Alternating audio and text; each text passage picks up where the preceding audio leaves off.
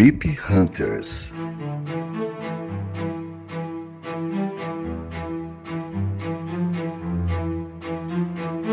No Café Belgrado. Amigo do Café Belgrado, o MIP Hunters está de volta, mas não é um episódio qualquer. Eu, Guilherme Tadeu, e comigo Lucas Nepomuceno, estamos aqui nesta manhã, estamos gravando isso na manhã de sábado, 9 de março de 2019, para apresentar mais um projeto do Café Belgrado. O Café Belgrado não para. Lucas, agora nós temos um projeto de minisséries para essa reta final de temporada regular, já esquentando para o playoff, que vai ser caótico. Tudo bem? Olá, Guilherme. Olá, amigo do Café Belgrado. Estou muito bem. É, a gente fez uma, uma, espécie de teaser, né, Guilherme, durante a série Mip Hunters, falando que poderíamos voltar a qualquer momento durante a temporada com essa série, principalmente por causa da vinheta, vamos ser bem sinceros, né, Guilherme? Verdade. Essa vinheta ah, abalou o nosso coração, abalou a população Sacudiu, do basquete. abalou. E balançou. Então, a gente de qualquer maneira tinha que trazer de volta a vinheta. Ficamos pensando, será que só para a próxima temporada? Então, não. Vamos trazer ainda durante a temporada, vamos falar daqueles caras que chegaram lá, né? A gente projetou muita gente, projetou muita coisa, falou de vários nomes, um de cada time pelo menos. E agora chegou a hora de fazer o apanhado final, dizer se a gente é, falou bem daquele rapaz que brilhou na temporada, se o rapaz queimou a nossa língua, Guilherme, ou no caso do D-Low, de repente desqueimou a língua de alguns. Então, acompanhe essa série, uma minissérie na verdade agora, né, Guilherme? Porque não temos tempo para séries, agora só dá no máximo uma minissérie porque tá corrido. É isso mesmo. Essa minissérie é o seguinte, gente. Primeiro, quem acompanhou Mip Hunters, é, ela, a série foi na íntegra em todas as plataformas aberto. Apenas o episódio final lá das projeções de Mip Hunters é, foi ao ar apenas para apoiadores. E agora, mais uma vez, a gente abre o episódio inaugural dessa série para apresentar um pouco a ideia, debater um Minissérie. pouco. Minissérie. desculpa. Apresentar um pouco essa ideia, é, explicar o que foi a temporada de de projeção aí dos MIP Hunters, do, dos, dos MIP Hunters não, né? Dos caçadores de MIP que nós apontamos como tal. Quanto... Você disse MIP Hunters não e depois falou dos caçadores de MIP, Guilherme? Não, eu quis dizer que eu ia dizer que os, os MIP Hunters é, que serão analisados serão aqueles que de fato cumpriram as expectativas e não os que frustraram as nossas expectativas. É, de modo geral, deu um elástico aqui em você e em mim mesmo, Lucas. A ideia era essa. Mas basicamente para dizer o seguinte: vamos lá, vou de novo essa primeira, esse primeiro episódio aqui, que vai aberto para todo mundo, todo mundo está recebendo isso aqui em todas as plataformas, é para debater um pouco o que foi esse prêmio, o que foi essa temporada de modo geral, o que pode vir a ser esse prêmio. E aí, aquele ouvinte, primeiro, aquele ouvinte apoiador que faz esse projeto funcionar, cafébelgrado.com.br, vários planos lá para você escolher. A partir de R$ reais você já tem acesso a todo o conteúdo de áudio produzido pelo Café Belgrado, é isso mesmo todo o conteúdo de áudio, e não é pouca coisa, Lucas, eu estava contabilizando hoje, está em cerca de 18 horas já, Lucas. 18 horas de material exclusivo, duas séries grandes, vamos dizer assim, a O Reinado, que já tem oito episódios, vai ter 10 a primeira temporada, e a série El Gringo, tudo episódio de mais de uma hora sobre estrangeiros que marcaram a NBA. Neste sábado foi ao ar o episódio do Rick Smith, antes dele já teve Oscar Schmidt, é, Steve Nash e Ávila Sabonis. Então, tudo isso aí já dá mais de 18 horas de conteúdo para o apoiador que imediatamente apoiar, ele já recebe isso aí, 18 horas, mais aquele episódio final do MIP Hunters. Agora, esse apoiador vai receber um estudo pormenorizado, Lucas, gostou do pormenorizado? De cinco candidatos a MIP, aqueles que nós consideramos agora já no pós-temporada, não é pós-temporada ainda, mas reta final de temporada, os principais favoritos. Então, esse episódio aqui, a gente apresenta o debate, lança algumas questões, e quem quiser o estudo pormenorizado, vai ter lá um episódio, um mini episódio, porque essa é uma minissérie, não é, Lucas? Um mini episódio de mini podcast e o nosso mini é meio grande, né, Lucas? Nosso mini não é, não é cinco minutinhos, não. Porque quando a gente fala que é mini, porque o nosso episódio... Isso é uma crítica, por acaso, Guilherme? Alguém que lançou um podcast de cinco minutos? Não gostei. Não, jamais. Jamais faria críticas, porque é um dos meus podcasts favoritos, esse que você está mencionando aí. Não vou dizer que é, para não alimentar especulações de rixa onde não há. Não seja leviano. não seja pusilânime, não seja sacripanta, Lucas, por favor. Estamos aqui. Grande momento dos xingamentos aí rebuscados. é, o... Não, mas a verdade é que é, quando eu falo mini, é um, são episódios longos, mas vamos dizer assim, de 15 a 25 minutos, de cada um dos candidatos, que aqui nós vamos apenas mencionar aqueles finalistas. A gente vai radiografar esse cara, falar da temporada, falar os pormenores. É, por que mas... cinco, Guilherme? Vamos explicar. Na verdade, a gente sempre que pode, a gente usa o inglês necessário. Então, essa minissérie que a gente está projetando é a minissérie Ballots. Ballots. E aí, o que, que é Ballots? Ballots é o, vamos dizer que é um cartãozão que o, o jornalista recebe para colocar lá é, quem são os seus candidatos para MVP, para MIP, para novato do ano, e eles recebem, eles têm direito a botar cinco opções. O primeiro lugar vale uma pontuação cheia, o segundo lugar ganha uma pontuação menor, o terceiro e até em diante, até que o último recebe um pontinho. Acho que o primeiro lugar recebe 10 pontos. Então, é, a gente tem essa pretensão, digamos assim, de fazer o ballot de alguns prêmios. É, o MIP, lógico, é o nosso xodó, é o prêmio que a gente veio trabalhando desde o, de antes da temporada começar, que a gente usou inclusive como pano de fundo para fazer o nosso preview de toda a temporada que se iniciaria. Então a gente está começando por ele. É, se rolar tempo, né, Guilherme? E rolar um clamor popular, a população do basquete quiser, a gente pode fazer de outros prêmios também. Não dá para prometer porque a gente está produzindo muito conteúdo exclusivo já, Guilherme. Mas é o seguinte: é o caos. É o caos.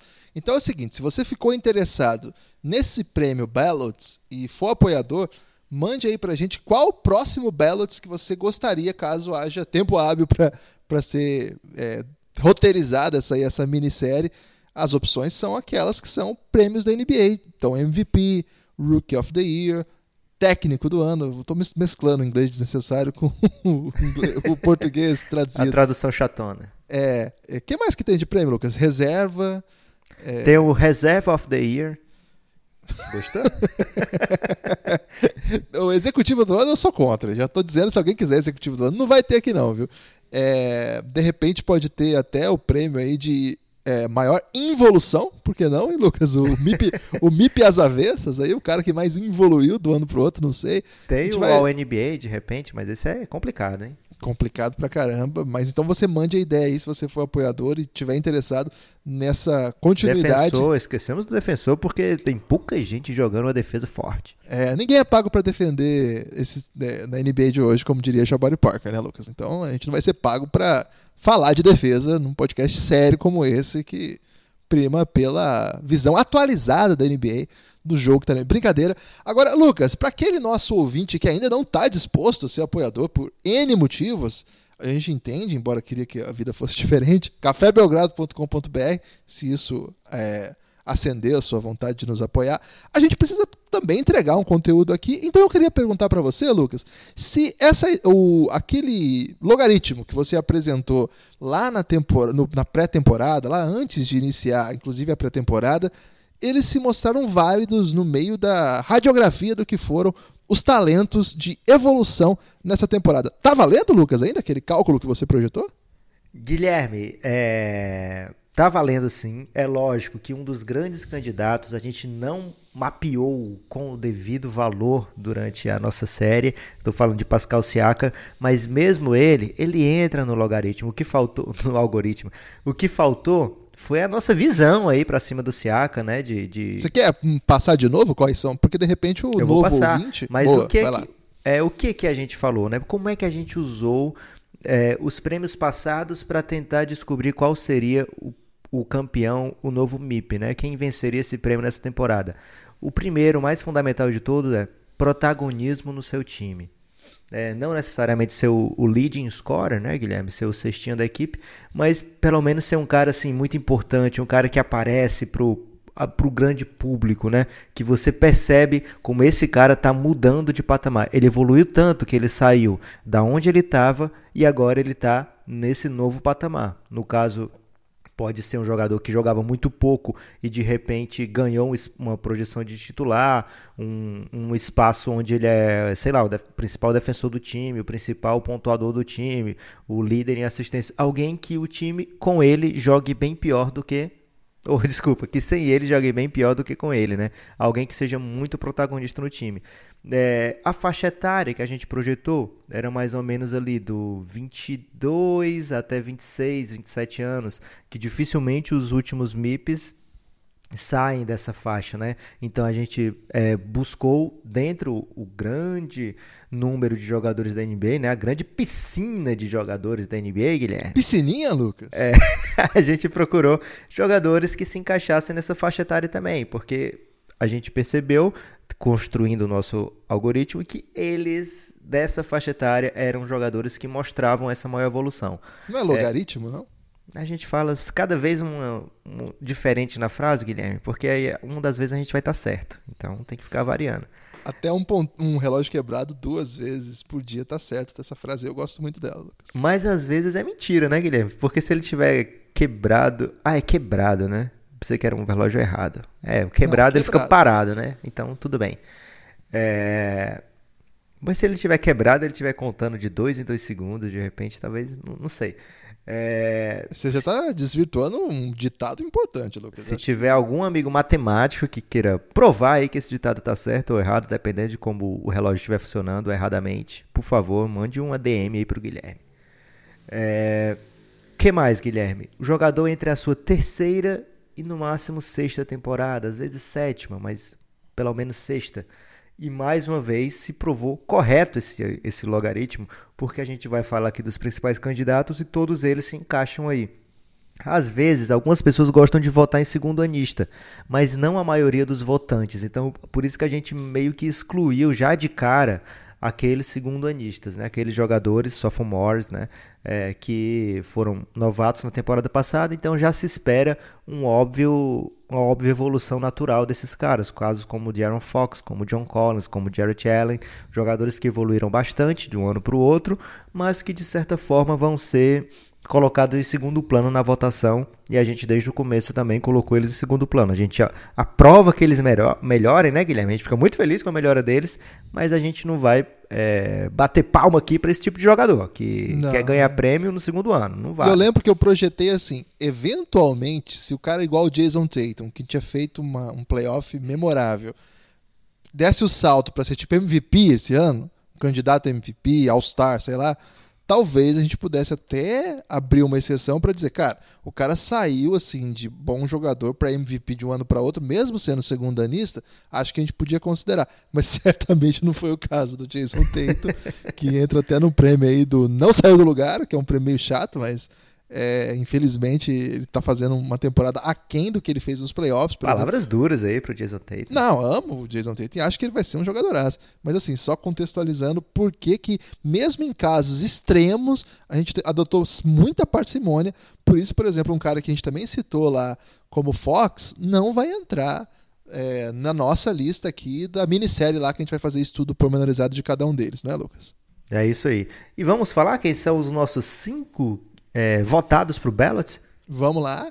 É, a gente vai falar rapidamente de cada um deles aqui, claro. E aí, quem quiser estudos pormenorizados sobre cada um, cafébelgrado.com.br, os apoiadores receberão ainda hoje todos esses episódios aí, é, porque a gente tá no caos aí da minissérie, e minissérie tem que lançar tudo junto, porque é conceito Netflix, Lucas.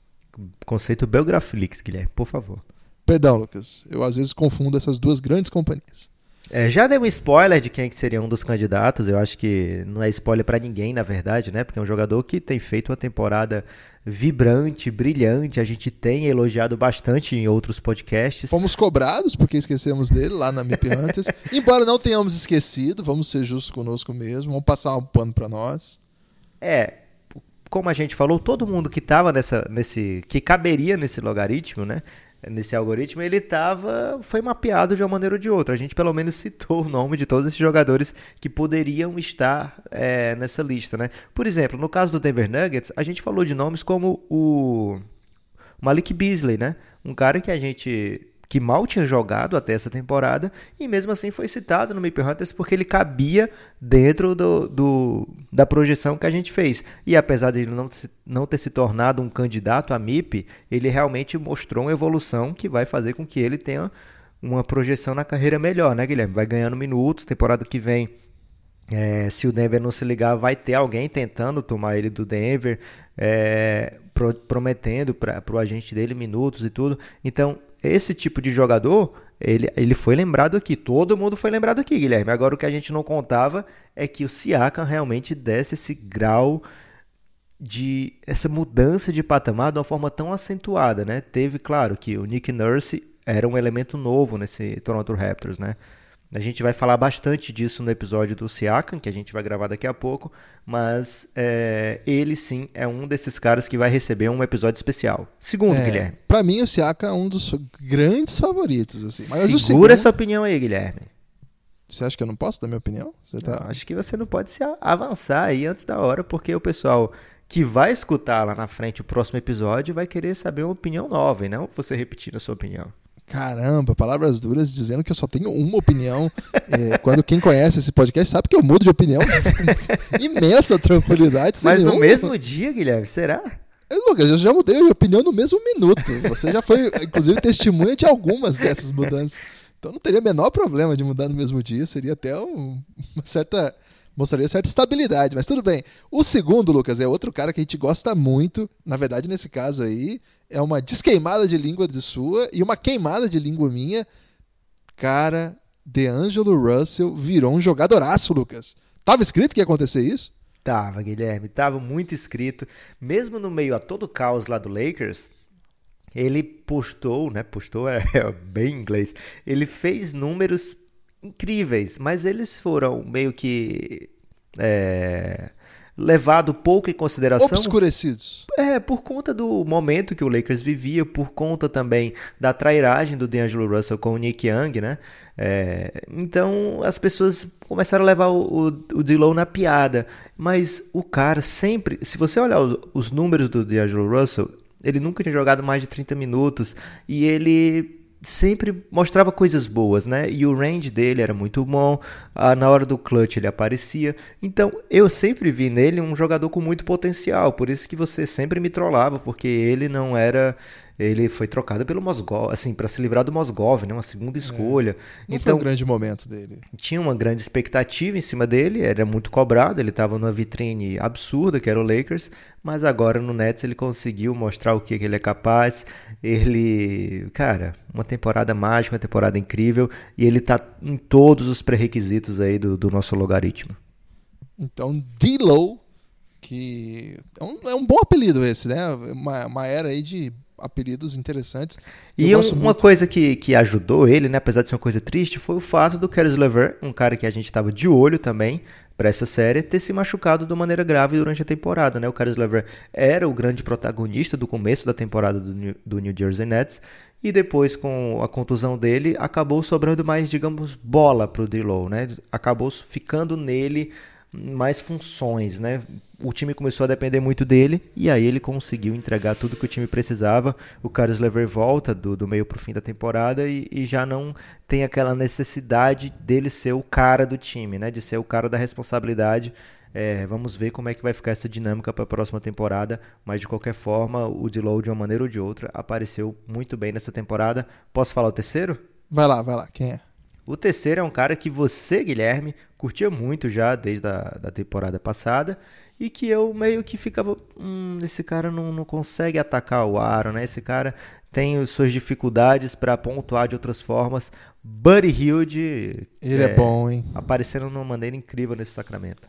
Ô Lucas, esse Sacramento aí, ele foi. Lá no início da temporada, você lembra que a gente até brincou aqui com a declaração do Vlad Divac, quando ele disse assim: Nós temos um super time, só que ele, é um- ele ainda é jovem foi- é, é uma frase folclórica mesmo, né? Não, não é verdade que é um super time, mas algumas coisas se conf- confirmaram, assim, né? O Fox virou um grande jogador, o Willie Kallenstein também deu um salto interessante aí. Agora, o, o que jogou o Buddy Hilde nessa reta final aí, meio pro fim de- da temporada, quando o time deu aquela. aquele empolgou, é, a gente tá gravando isso no sábado, é, dia 9 de março, e pelo que parece, o Kings vai ficar fora dos playoffs, a não ser que aconteça aí uma reviravolta que a gente até torce para que aconteça, mas acho difícil nessa reta final. Mas o Buddy Hield foi, ele pegou esse time meio que nas mãos mesmo. É um cara que joga, ele chegou na troca do DeMarcus Cousins e chegou assim como motivo de muita piada, porque o O Vivek ele não é muito habilidoso no, na comunicação, né? Embora seja um cara carismático, até assim, ele fala muita besteira, e aí, ao falar algumas besteiras, ele bota pressão onde não deveria ter. E ele chegou a falar que o Buddy Hilde era uma espécie de Stephen Curry. Não tem nenhum sentido essa comparação. não, tem, não é nem a mesma posição, não é o mesmo estilo. Agora, como ala armador ali, que define, que chama para um contra um, que consegue criar o seu próprio arremesso e ao mesmo tempo é, sabe jogar sem a bola, no sentido de se desmarcar para receber um passe, ser uma arma sempre muito perigosa. É um cara que pô, mostrou muito, muito potencial ao longo dessa temporada aí. Uma pena que nas retas finais das partidas ele sempre dava um jeito de errar, mas tudo bem, faz parte também do aprendizado, né? O Hield teve vários jogos. Palavras assim. duras, ele teve game winner maravilhoso. Teve, não, isso que eu ia dizer agora. Teve algumas partidas em que ele teve game winner é, muito impressionante. Em outros momentos que ele fraquejou, assim, teve é, aquela. Alguns, algumas partidas contra o Golden State que foram bem dramáticas esse ano. É, mais de uma vez é, o time confiava muito nele e isso acabou, acabou expondo. Em vários momentos ele acabou não entregando o que se esperava. Mas, cara, é aprendizado. É uma, uma temporada, a segunda temporada dele, assim, com mais volume, num time novo. Então, eu achei que foi uma Falou temporada. demais, Guilherme. Aí você. Parei. As pessoas vão pensar que esse é o episódio que a gente tá falando do Buddy Hilde. É porque a gente sempre fala muito, né, Lucas? A gente é um podcast prolixo. Quem é o quarto, Lucas? Você tem aí a lista? Zach Lavine é, tá se recuperando nessa reta final, né? Ele começa a temporada muito bem, com mais de 30 pontos em vários jogos. As pessoas falaram, ó, oh, só o Jordan que fez isso aí pelo Bulls. É, e aí tem um momento que todo mundo percebe, caramba, esse Chicago não vai para lugar nenhum. É, mas agora, do meio pro fim da temporada, depois principalmente da troca do Otto Porter, é, a equipe vai fazendo alguns jogos interessantes. O Zé Lavine vem aparecendo de novo muito bem. Ele foi criticado na música lá que a gente fez sobre o Bulls, né? É, porque o Chicago Bulls merecia todas as críticas possíveis, Guilherme. E até agora tá merecendo ainda. Mas de qualquer forma, é, estatisticamente, se a gente for parar para olhar, caramba, Zé Lavine quase 24 pontos por jogo. É, alguns jogos impressionantes, alguns, algumas vitórias, poucas vitórias do Bulls realmente vão para conta dele. Então, merece ser lembrado. Provavelmente não vai ganhar, mas merece sim ser lembrado e estar no nosso ballot, Guilherme. Foram quatro já, só tinha mais uma vaga. Vai ter gente que vai ficar pistola agora. Mas é assim que funciona, gente. Tem, tem gente que merecia. Muita gente evoluiu esse ano. Por, afinal, essa é a regra da vida, né? tem espaço para ser ocupado, alguém vai ocupar. Mas a nossa escolha aqui para a quinta opção da série. Como é que é que chama? Eu não sei. Vou aprender a falar até começar. A ballot? Ballot. Tem que falar com um sotaque meio. É, como é que o Rômulo fala lá do inglês pedante? É, uso pedante do inglês. é, é, pronúncia pedante, acho que é isso. É, que é um cara que eu sou muito fã, Lucas. Montrezl Harrell. É mais um cara que foi lembrado aqui na série Mip Hunters. É, na verdade, desses cinco caras aí, a gente só não tratou com profundidade mesmo do, do Siaka. Né? Favorito, né? né? É, mas, de qualquer forma, eu acredito que tenha sido uma, um preview muito bom para a temporada, né? É, Autoelogio? Não, é uma maneira de defender aqui, se a gente errar o Siakam, se o Siakam ganhar e a gente não a gente não, não previu o Siakam ganhando um prêmio, né? A gente não previu nem que ele seria o jogador que mais evoluiu do Toronto Raptors, mas de qualquer forma, é, o resultado em si foi uma série que foi muito especial para a gente fazer, né? Foi muito bem compartilhada por todos. Foi na primeira, de, né? De crescimento do Café Belgrado, né? Aparecendo para muita gente que não conhecia. Então ficou muito bacana. É, a gente vai defender os pontos. Por que, que o Montrezl Harrell foi o quinto nessa nossa lista? Por que, que ele mereceu essa última vaga no ballot, mesmo tendo tanta concorrência é, no episódio dele. Mas você prometeu um episódio curto, o Guilherme já está chegando ao limite. Então vamos parar por aqui e dizer: olha, vem com a gente que se você não gostar, depois você cancela, cara. Mas eu tenho certeza que você vai gostar. Não fala pro pessoal cancelar, não, Lucas. é exatamente isso que eu tô dizendo. Não cancele. Não Porque... cancele e apoie o Café Belgrado, cafébelgrado.com.br. Precisamos do seu apoio para continuar crescendo. Temos muitos projetos ainda para serem desenvolvidos. Esse é mais um. Vocês, vocês que acompanham o Café Belgrado assim com assiduidade já percebeu é, que a gente não para, né, cara? É sempre uma novidade. e, assim, é, a gente pode errar, mas não por. por é, omissão. Pode, por omissão, exatamente. Então, espero que vocês gostem dessa nova minissérie. E agora, imediatamente, se você é apoiador, você já recebeu isso aí. é, no seu, no seu, na nossa plataforma lá tem uma pasta nova que chama MIP Séries. É, como é que chama, Lucas? Eu não aprendi a falar esse nome ainda.